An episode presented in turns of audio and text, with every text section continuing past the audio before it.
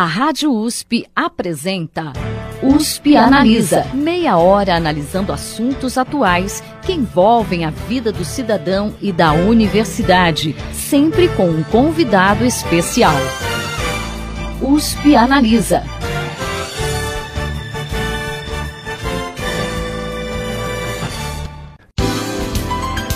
A recente mudança do governo federal trouxe perspectiva de melhora no desempenho econômico do país, mas apenas perspectiva. A situação ainda é crítica. A aprovação da PEC 241 e a queda da taxa de juros pela primeira vez em quatro anos são algumas medidas que podem ajudar a trazer o Brasil para os trilhos do crescimento econômico. A verdade é que ainda não atingimos o fundo do poço, dizem alguns especialistas. Talvez, a partir do próximo ano, em algum momento, o Brasil consiga reverter alguns dados negativos, como o desemprego que não para de aumentar. Para discutir o cenário econômico do Brasil e da região de Ribeirão Preto, que ainda tem a força do agronegócio para amenizar os impactos da crise, o USP Analisa de hoje recebe o professor Rudinei Neto Júnior, da Faculdade de Economia, Administração e Contabilidade da USP de Ribeirão Preto, e Nelson Rocha Augusto, presidente do Banco Ribeirão Preto.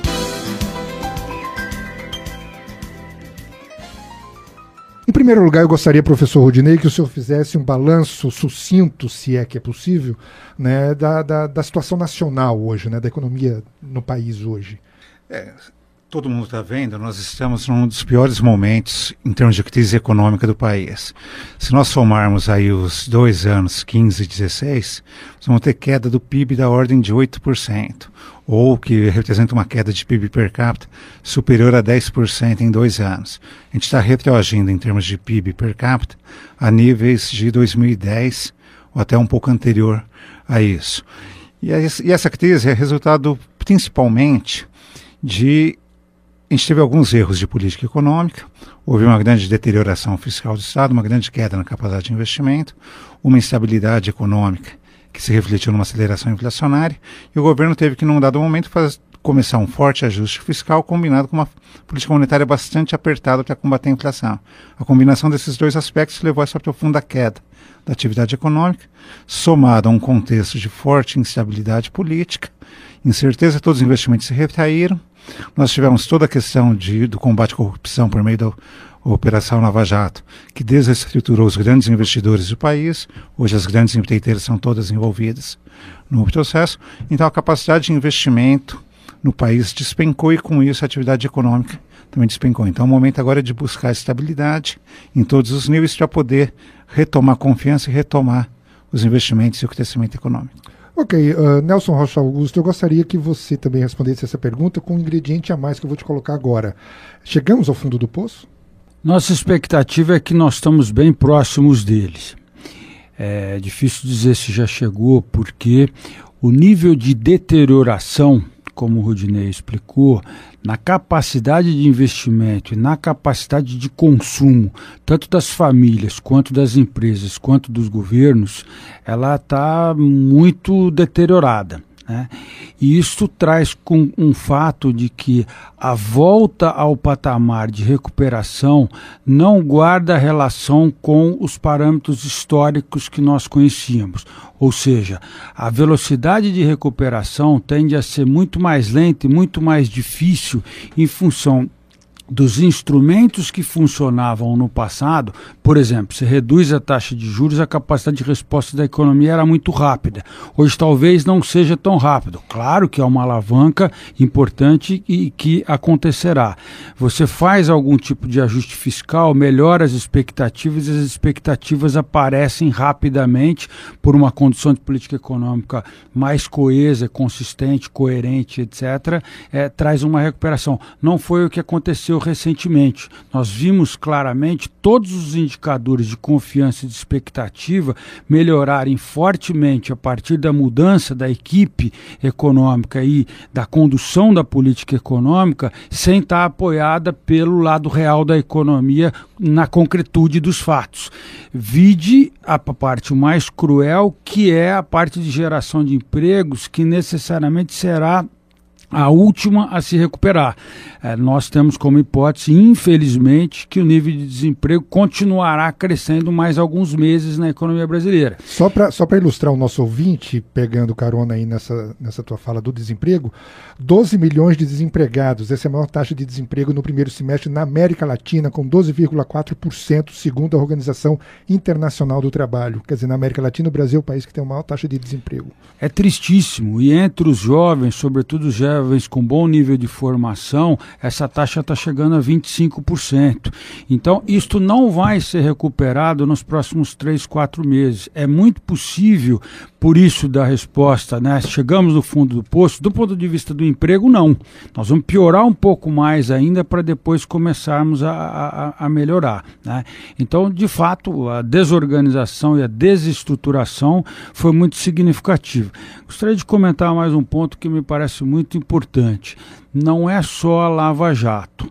Todo o mecanismo de combate à corrupção que tem acontecido no Brasil, claro que a Lava Jato é super importante, mas também temos todas as outras investigações da Polícia Federal e do Ministério Público, perpassaram praticamente todos os setores da economia brasileira, não só as empreiteiras. Ele está iconizado e muito mais forte concentrado nas empreiteiras, mas o sistema financeiro está envolvido de alguma forma, é, as metalúrgicas estão envolvidas de alguma forma, as montadoras têm sido envolvidas de alguma forma. E é, isso perpassa o país todo, em várias das prefeituras, em vários dos estados, em vários dos setores. E isto nós estamos colocando aqui para mostrar que é absolutamente fundamental, é passar o país a limpo, é mudar a forma de fazer negócios, mas não vai trazer uma recuperação de curtíssimo prazo. Todas essas grandes corporações têm lidado muito mais fortemente com esse assunto do que com o assunto de voltar voltar a investir, de voltar a crescer do market share, de voltar a ocupar espaço de mercado. Né? Dentro dos, dos grandes executivos, da, da, das lideranças desses conglomerados, esta preocupação é uma preocupação bastante forte, que vai ser dissipada e que vai ser resolvida, claro, sem dúvida nenhuma, mas que pode demorar um bocado mais do que parece. Então não é só no jogo político, no sentido da, da questão pública, mas também no jogo privado privado, não tem corrupção sem corruptor. Mas tá certo, a gente, como sociedade, sabe disso muito bem. Então, é, infelizmente, nós vamos escorregar para baixo mais um, um, bocado de tempo até termos uma recuperação. Portanto, o fundo de poço está próximo, mas talvez ele não tenha chegado ainda. É uma, uma má notícia, sem dúvida nenhuma, mas é, é o que a gente tem conseguido ver. Pelo que eu entendo então da sua fala, o senhor coloca que é, é, o fato de estarmos vendo o país sendo passado a limpo é um prazo, esse passar a limpo, de, de do país é, é, arrumar a casa, enquanto isso os investimentos, a retomada do crescimento econômico, ela está num compasso de espera, digamos assim, ou sem poder dar a, o seu passo adiante até que não se arrume a casa, seria isso, professor? Essa é uma questão seguinte, que o Brasil tem um problema grave que a gente tem visto nos, nas últimas décadas, o Brasil tem um problema grave que, é que o Brasil perdeu a capacidade de crescer. O Brasil perdeu a produtividade, o que a gente chama em economia produtividade, que é a eficiência dos fatores, por uma série de razões. Um dos fatores que perde a produtividade é essa forma de fazer negócio no Brasil, como o Nelson colocou. Certo? Então, eu acho que se a gente passar por melhoras no judiciário, aumentar a confiança das empresas, dos indivíduos, né, em todas as esferas de governo. Não apenas no relacionamento com o executivo, mas a gente tem que ter confiança no judiciário. A gente tem que ter confiança de que as leis tem que ter são segurança jurídica, né? Tem que ter segurança jurídica.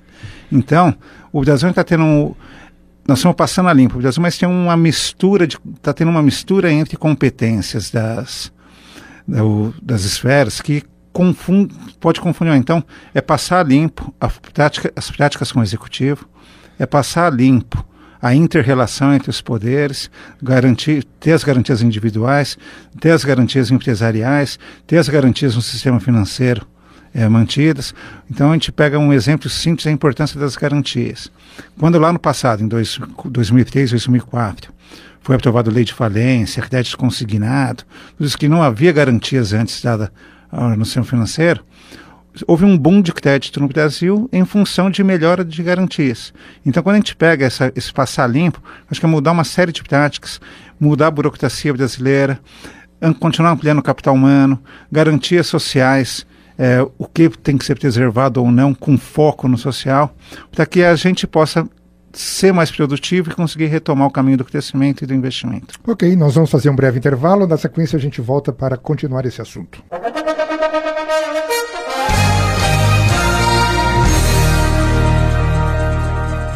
USP Analisa volta já.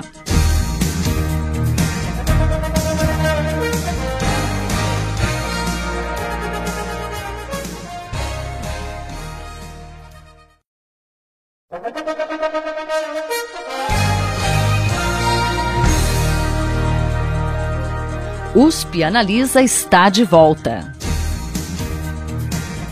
Estamos de volta para o segundo bloco com a presença do professor Rudinei Toneto, da Faculdade de Economia, Administração e Contabilidade da USP de Ribeirão Preto, e também com Nelson Rocha Augusto, presidente do Banco Ribeirão Preto.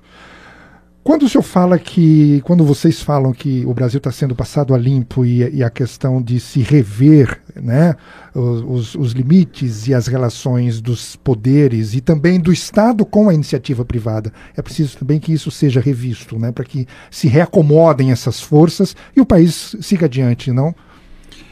É um outro exemplo bastante forte que nosso ouvinte pode entender disso que o professor Rudinei está explicando e que eu tenho comentado também, é a relação capital-trabalho. Né? Toda a legislação trabalhista no Brasil, ela está obsoleta, ela é antiga, ela não condiz com a dinâmica da realidade. Ninguém aqui está dizendo de tirar direitos dos trabalhadores, não é isso. Muito pelo contrário, quanto mais os trabalhadores tiverem remuneração, desde que apoiados pela produtividade, pela eficiência, pela competência, pela qualificação, treinamento e etc., melhor para a economia como um todo. Agora, a legislação trabalhista brasileira, do jeito que ela está posta, ela não permite um avanço da produtividade neste particular. Nós conhecemos também, infelizmente, muito bem, né, que toda a infraestrutura brasileira é incompatível com a economia brasileira e com o momento atual. E isso draga a capacidade de melhoria de eficiência e de produtividade, como o professor Rudinei está falando. Então, imaginar que nós vamos passar de um cenário de produtividade muito baixa ou de ausência de capacidade de crescimento é, de 2016 para 2017 é sonhar sonhar com uma coisa que efetivamente não vai acontecer. Mas é super importante endereçar esses pontos de maneira clara e inequívoca para que tenhamos efetivamente, aí sim, uma melhoria de expectativa que progressivamente vai se tornando realidade e entre numa espiral positiva para que possamos, quem sabe, se não em 17, já em 18 estar numa situação muito melhor e assim por diante. Nós, os economistas, estamos esperando algum tipo de crescimento em 2017, alguns estão falando até em 2%, acho bastante difícil visto de hoje, mas talvez seja possível. É, mas como o professor Rudinei falou, nós caímos 8 em termos de PIB, talvez um pouquinho mais de 10 no PIB per capita, né, e vão subir 2. Portanto, está muito ruim ainda sub 2 no melhor cenário. Né? Então é preciso que a sociedade entenda que a lição de casa como um todo ela é absolutamente gigantesca. Não vai bastar a aprovação de determinadas medidas no Congresso Nacional para que a economia levante. E quando você fala dessas medidas, você está se referindo à PEC 241, por exemplo, a redução, o limite de teto nos gastos públicos? O limite de teto é absolutamente importante. Ele talvez seja forte demais na realidade que nós vivemos hoje, mas ele é absolutamente importante para demonstrar, apesar de um instrumento muito forte, que não podemos viver sem orçamento. Não adianta os eh, parlamentares criarem despesas que estão colocadas lá sem ter a receita com, com, compatível do outro lado. Então você tem um limitador. Vários países do mundo têm esse teto, esse teto constitucional, os Estados Unidos, por exemplo, né? e isso cria uma referência que dá uma perspectiva de fato de longo prazo do ponto de vista fiscal. No entanto, precisamos lembrar que também vamos precisar de alguma flexibilidade fiscal lá na frente, depois que nós tivermos resolvido melhor essa questão de curto prazo, para dar a própria impulsão no crescimento da economia.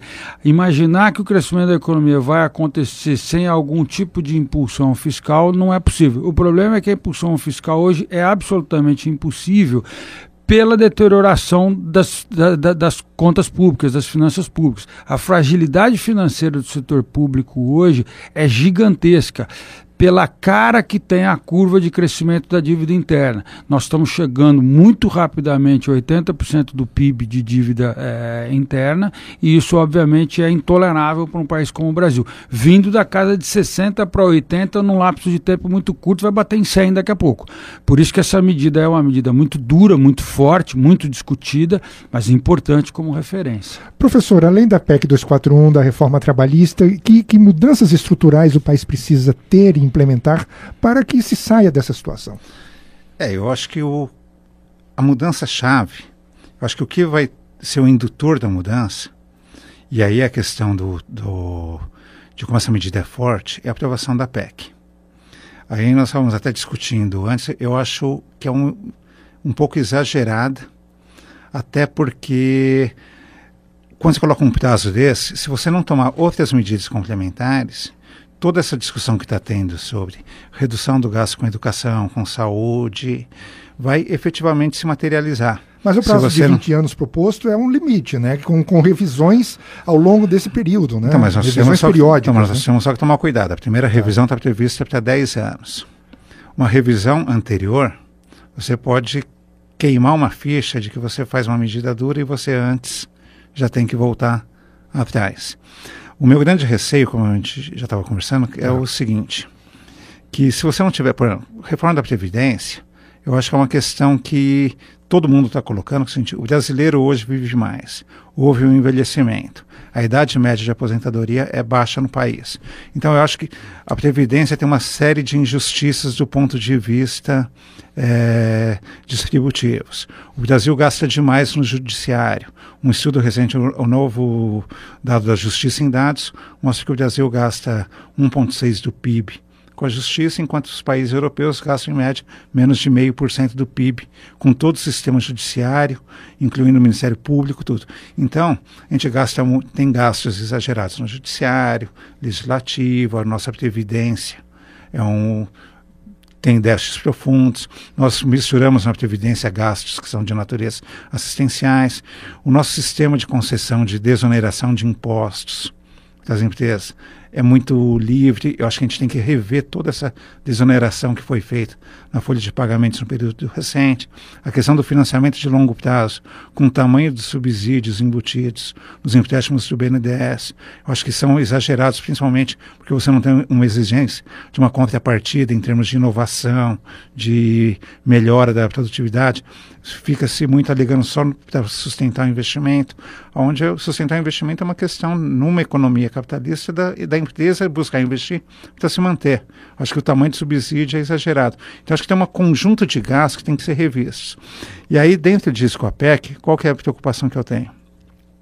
Se não tivesse, se ela não induzir efetivamente essas reformas adicionais, melhorar a arrecadação, é, diminuir subsídios, é reforma previdenciária, você vai acabar, vai acabar afetando gastos, gastos importantes do ponto de vista de desenvolvimento, que é o investimento em infraestrutura, que é o mais fácil de ser cortado, que é o, o gasto em educação, que é o gasto em saúde. Então, acho que é uma medida necessária, só como uma questão de sinalização. E como o Nelson disse, tem outros modelos em outros países. Você pode, por exemplo, estabelecer o tamanho máximo da dívida, e como foi nos Estados Unidos, quando atingiu o tamanho máximo da dívida, ameaçou fechar o, o, as portas do setor público.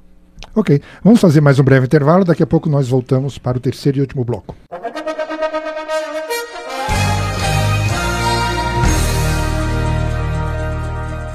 USP Analisa volta já.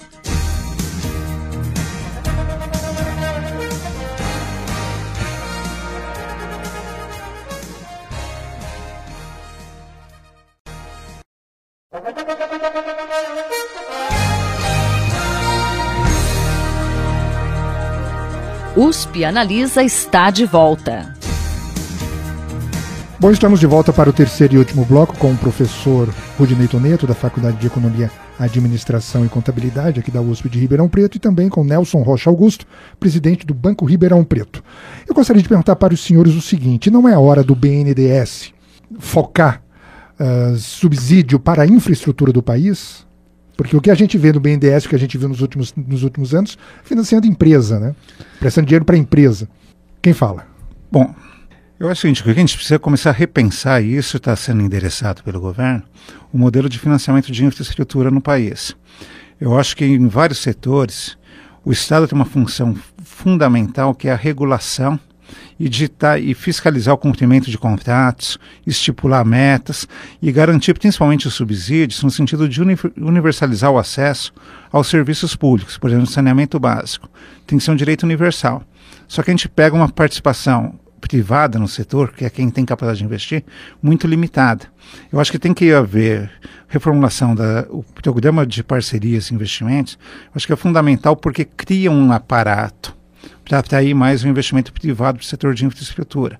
Por exemplo, pegando o caso do saneamento básico, que é uma agenda que é colocada para os novos prefeitos agora, tá? que é um grande desafio que tem no país, que tem é, menos de 60% das, dos domicílios conectados à rede de esgoto, menos de 40% do esgoto tratado. Então, para você ampliar o investimento nisso, você vai ter que criar um clima favorável para uma maior participação do setor privado. Em, em, termos de fontes de financiamento, a gente tem que depender cada vez menos do BNDES e ir criando mecanismos garantidores, mecanismos que dê garantia, para que você tenha fundos de infraestrutura com recurso privado, que você atraia o, o investidor privado para financiar esse tipo de projeto, que tem uma, uma, uma possibilidade maior de participação do capital estrangeiro. Está sobrando liquidez lá fora, você tem que conseguir atrair esse capital para fundos de infraestrutura. Então, acho que é depender cada vez menos de recursos públicos e o Estado ser o garantidor da qualidade e do acesso ao serviço. Eu gostaria que o Nelson Rocha complementasse o seu ponto de vista nisso e também falasse um pouco sobre se não é hora também de se rever o pacto federativo no Brasil, para que o município não seja tão sacrificado no final das contas com a redistribuição aí dos impostos arrecadados, por exemplo. A questão do subsídio do BNDES, por princípio, não deveria ocorrer nem para a infraestrutura. É, a função do BNDES claramente não é essa, é recursos de longo prazo, apoiando determinados setores e, e, etc. Até porque a infraestrutura ela não precisa de subsídio, ela precisa de concessão. Nós vimos isso efetivamente. Ela precisa de efetivamente que não tenha tanta regra do ponto de vista ambiental, por exemplo, para fazer é, um porto, para fazer uma rodovia, uma ferrovia e, e, assim por diante. Então, outros países do mundo demonstraram claramente que se a sociedade entende a, a, a infraestrutura como uma prioridade é, no topo da hierarquia de prioridades, aí deslancha efetivamente. O mercado de capitais funciona bem nesse sentido. Praticamente todas as rodovias concedidas no Brasil já há bastante tempo têm debêntures e são de capital aberto usando o mercado de capitais sem o subsídio do BNDES. Portanto, subsídio do BNDES significa dinheiro do Tesouro. Eu acho que o Tesouro tem coisas mais nobres para fazer com o dinheiro do, do que isso. A questão do pacto federativo é absolutamente fundamental. E, infelizmente, é por isso que vai demorar um bocado. Porque sem uma reforma política, com esse sistema de representação que nós temos no Brasil hoje, com essa infinidade de partidos, etc., tudo que nós brasileiros conhecemos muito bem, você não vai conseguir fazer uma, uma rediscussão do pacto federativo madura. Então, imputou-se aos municípios e até aos estados uma série de obrigações sem a contrapartida, pelo menos na sua totalidade, e sem as cobranças dentro dos municípios. Nós percebemos isso claramente aqui em Ribeirão Preto. Tudo que está ocorrendo aqui em Ribeirão Preto é porque os sistemas de controle não funcionaram adequadamente. Você não tem sequer uma controladoria no município de Ribeirão Preto. Vai passar pelo Tribunal de Contas, que é aprovado pela Câmara Municipal, que tem um, gente lá que está na décima não sei quanto legislatura. Nada contra, mas isso não funciona, não oxigena, não moderniza. Né? Então, nós vamos ter que fazer a reforma política primeiro para discutir o Pacto Federativo, que é fundamental, mas que vai demorar. Bom, estamos chegando ao final do programa e eu gostaria que rapidamente vocês uh, colocassem seus pontos de vista a respeito de, no meio dessa confusão toda que nós estamos vivendo no Brasil, em termos de economia, como é que fica a situação da região de Ribeirão Preto, da cidade de Ribeirão Preto? Professor. Eu acho que a economia de Ribeirão Preto ela passou por uma grande crise no período recente, muito, que foi muito acentuada, porque na primeira década do século você teve um investimento muito forte no setor energético, que se esperava um grande aumento na demanda por questões ambientais, houve um boom do preço de commodities no exterior em função do forte crescimento da China. Então a região que é concentrada na produção de açúcar e etanol acabou tendo acabou aproveitando muito bem aquela onda. Só que aí houve um excesso de investimento no setor e o setor foi financiado, o Nelson pode discutir muito melhor, com estruturas financeiras muito frágeis. Quando houve, a partir de, dessa década, políticas de controle de preços de combustível, quando o mercado internacional desacelerou, quando os preços de commodities caíram, essas usinas foram pegas muito alavancadas e passaram por uma crise financeira acentuada, o que acentuou a crise do setor. Agora, com a melhora da economia mundial, com a melhora da, de preços de commodities, com a mudança na gestão dos preços de combustíveis, a tendência, e com a, o processo todo de reorganização que teve o setor, a tendência é que o setor comece a retomar e melhore o desempenho da economia regional. Nelson é um exemplo muito claro de como que as coisas devem funcionar. Como o professor Rudinei explicou muito bem, você teve um boom muito forte, então houve um excesso de investimento de capacidade instalada. Quando entrou na fase de descenso do ciclo, estas empresas que estavam mal geridas, muito alavancadas, etc., elas passaram por processos de depuração, ou seja, entrar em RJ ou em falência. E o mercado se ajustou e agora começa um processo de crescimento de novo. E é assim que tem que ser a economia regional também está apoiada em outras commodities agrícolas, que a gente chama de soft commodities, que tem ido muito bem. Café, laranja teve uma recuperação extremamente importante, volume de produção pequeno, porque caiu no mundo todo, mas, mas com, com preços que remuneram bem a atividade. Grãos, que ainda tem alguma coisa aqui, aqui na nossa região, etc. Por quê? Porque a demanda é dada pelo mundo, ou seja, é pelo, pela, pela é, exógena, é no ambiente internacional. Então, a doença, digamos assim, da economia brasileira mais recente, nos últimos dois anos, foi uma drástica queda de demanda, que para os produtos agrícolas, de uma maneira geral, não ocorreu em função da exportação e até do câmbio, que ajudou bastante no primeiro momento. Agora o câmbio apreciou, real apreciou e, e é um pouquinho diferente. Mas o que nós estamos querendo dizer é que a economia da nossa região tem sido muito mais resiliente, tem sofrido muito menos do que o resto do país. Não significa que não esteja esteja sofrendo. Né? principalmente, por exemplo, na área de construção civil. Esta sim, porque depende do crédito e, portanto, tem tido um, uma desaceleração muito significativa. Mas começa a ensaiar algum tipo de pequena recuperação que pode se dar de uma maneira um pouco mais rápida pelo esse resgate da confiança.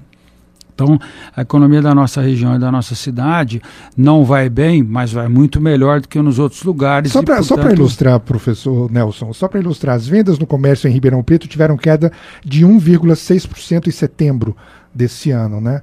É o 22 segundo mês com variação negativa consecutiva. Pois é, esse é o sofrimento que a gente consegue Dados do ver. sindicato do Sincovarp, né? O sindicato do comércio varejista é, de Esse é o sofrimento que a gente consegue ver. Isto é muito mais puxado, por exemplo, pelo, pelos automóveis, que tem um peso muito significativo que obviamente puxa essa demanda para o, o, CC, casa e carro. Isso é que caiu bastante. O resto nem tanto. Se você uhum. olha as partes de supermercados, etc, tal, nem tanto. Então, na economia regional, como o que gera tração e dinâmica efetivamente está apoiado no agribusiness, e o agribusiness vai muito bem, é, é, a gente acredita que realmente essa recuperação pode se dar de uma maneira um pouquinho mais forte. Ok, agradeço a participação do SPI Analisa de hoje do professor Rudinei Toneto, da Faculdade de Economia, Administração e Contabilidade da USP de Ribeirão Preto, também ao Nelson Rocha Augusto, do presidente do Banco Ribeirão Preto. Aos ouvintes, um bom dia e até a próxima sexta-feira. Você ouviu USP Analisa um programa da Rádio USP Ribeirão em parceria com o IEA, Instituto de Estudos Avançados, Polo Ribeirão Preto. Apresentação: Ferraz Júnior. Produção do Serviço de Comunicação Social da USP e do IEA. Coordenação: Rosimeire Talamone.